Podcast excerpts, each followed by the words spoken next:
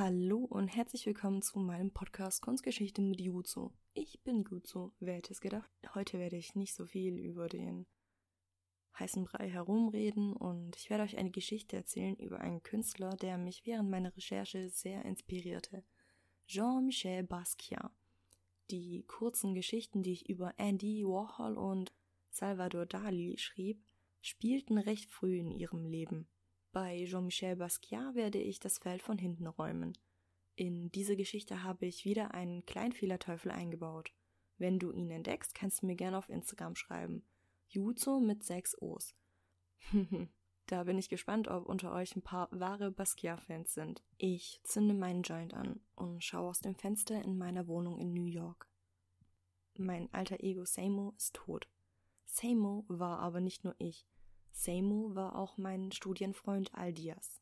Er war nicht so begeistert von Samos Tod. Aber es musste sein. Nur durch Samos Tod konnte ich mich neu erfinden. Danach ging es nämlich steil bergauf für mich.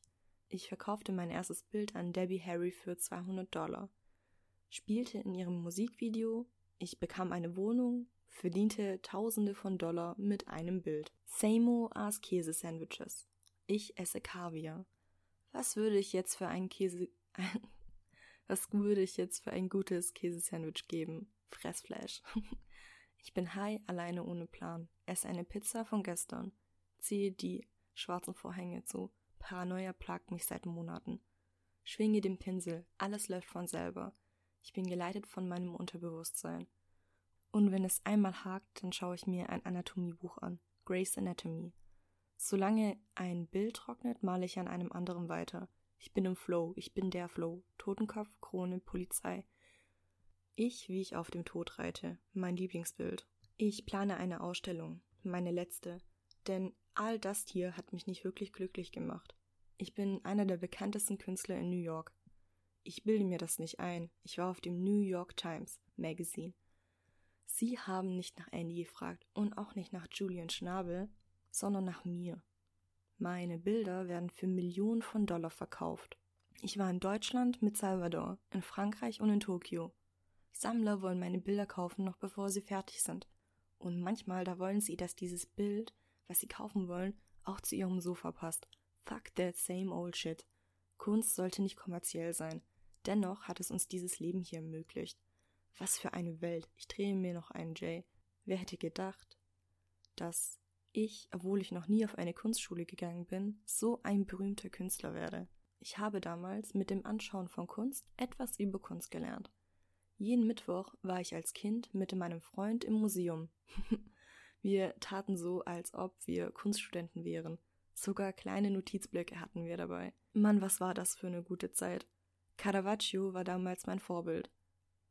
Meine ersten Bilder malte ich für den Film Downtown 81. Zu der Zeit lernte ich auch Suzanne kennen.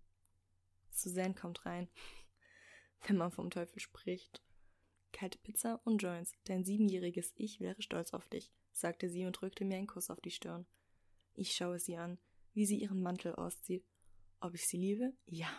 Und egal wie oft wir streiten, ich werde immer zu ihr zurückkommen. Kaum zu glauben, dass ich sie fast wegen Madonna verlassen hätte. So eine Zicke. Sie meldet sich nicht bei mir obwohl wir gesagt haben, dass wir Freunde bleiben. Einmal, da haben Suzanne und ich uns so heftig gestritten, dass sie meine Klamotten und all meinen Besitz aus dem Fenster warf. Die Klamotten landeten sogar auf dem Nachbarsdach. Unsere Beziehung ist innerlich voller Dopamin, umhüllt von dem Geruch von Gras. Sie schaut sich den Ritt mit dem Tod an. Muss ich mir etwas Sorgen machen? fragt sie mich. Nein, alles ist gut. Doch, es war nicht alles gut. Der Krankenwagen. Ich bekomme einen Flashback, wie Stickball spiele mit meinen Freunden. Meine Schwester rief mich. Ich wollte nur was holen, bevor ich zu ihr ging. Und dann, bäm, ein Auto. Alles war schwarz. Es hatte mich erwischt. Der liebe Gott, wenn es einen Gott gibt, er wollte mich damals schon zu sich holen. Ich habe das Gefühl, dass er wieder nach mir ruft.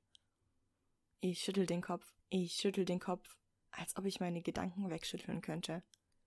Nehme mein Pinsel und male ein Auto auf eine Leinwand. Schreibe die Wörter auf, die gerade in meinem Kopf schweben. Jetzt ist alles raus. Alles ist wieder gut. Doch eine Sache fehlt, Musik. Ich mache sie an und male weiter.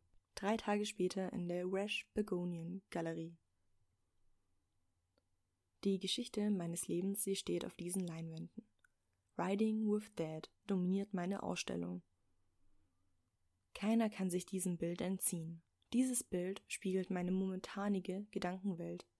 Für all diese Bilder habe ich nur drei Tage gebraucht. Ich war besessen. Ich war wie besessen. Von meinem Leben, der Kunst, der Anatomie und von dem Tod, der zu dem Leben dazugehört.